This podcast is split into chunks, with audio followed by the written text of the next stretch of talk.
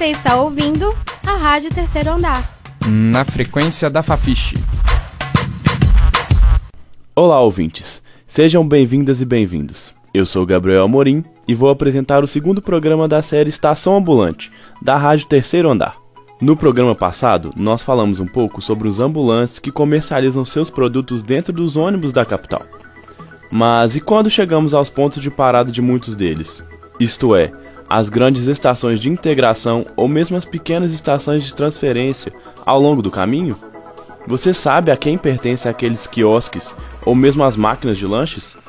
É sobre isso que nós vamos discutir hoje e para começar, o repórter Jonathan Eller foi até a estação Pampulha conversar com um funcionário de um desses quiosques.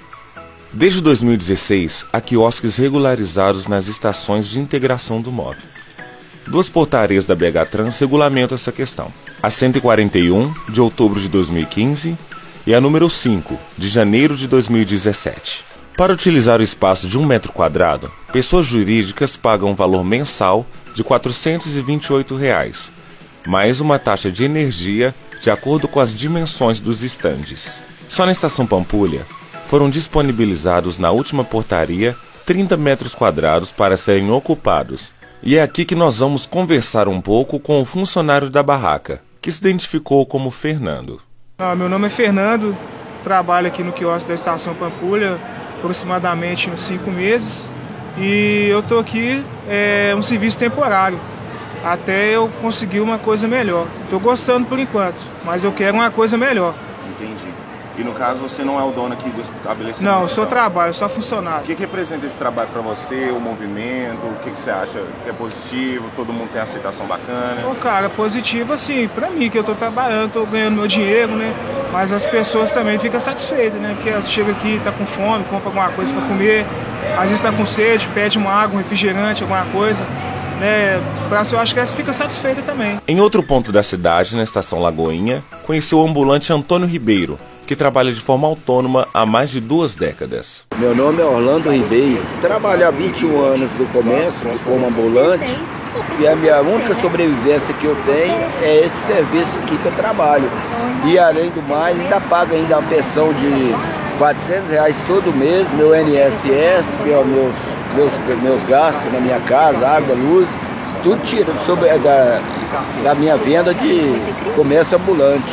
Então, pela minha idade, eu acho muito difícil eu conseguir um emprego para me poder me manter as minhas despesas. Então, por esse motivo, eu sou obrigado a trabalhar de ambulante, mas sem oportunidade, que às vezes quando a gente está trabalhando, a fiscalização vem acompanhado da polícia e pega as mercadorias da gente e leva. Às vezes até desvia a mercadoria, porque no dia que às vezes não é feriado na capital, aí muitas vezes, dependendo da mercadoria, essa mercadoria não é chegada lá no galpão, às vezes ela é até desviada.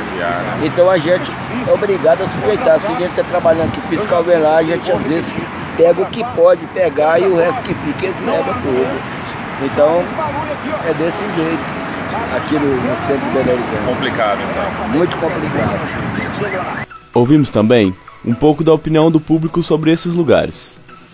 Fala aí. Fala aí. Fala aí. Fala aí. Fala aí. Fala. Fala aí. Fala aí. Olá, meu nome é Jéssica.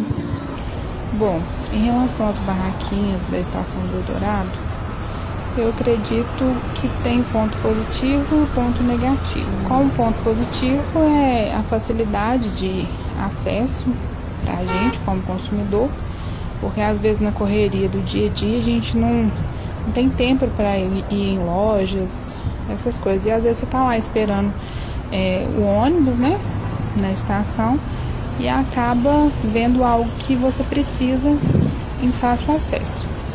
Como ponto negativo é que infelizmente tem muitos produtos que são vendidos que têm origem clandestina. Então, infelizmente, não tem nota fiscal, não tem, é, é, não pagam impostos, o que acaba gerando um certo prejuízo para o nosso país. Meu nome é Natália e eu acho interessante porque se a gente deixou de comprar alguma coisa em lojas, ali na, no Eldorado tem bastante opção pra gente comprar. Embora num primeiro momento as realidades dos dois vendedores entrevistados pareçam destoar, entre a tranquilidade de uma estrutura fixa e a insegurança da irregularidade da atividade, ambos os trabalhadores lidam com o mesmo público e tentam sustentar suas famílias com o ofício, que foi a solução encontrada em um momento difícil. Você acaba de ouvir o segundo programa da série Estação Ambulante, da Rádio Terceiro Andar. Esse programa foi produzido por Alice Tosati, Gabriel Amorim, Gabriela Ventura e Jonathan Heller. Você acabou de ouvir o programa da terceira temporada da Rádio Terceiro Andar. Para saber mais, acesse ao nosso site e as redes sociais. No Facebook e no Instagram, você procura por Rádio Terceiro Andar. Para ouvir esse e outros programas, acesse nosso site www.radioterceiroandarufmg.wordpress.com.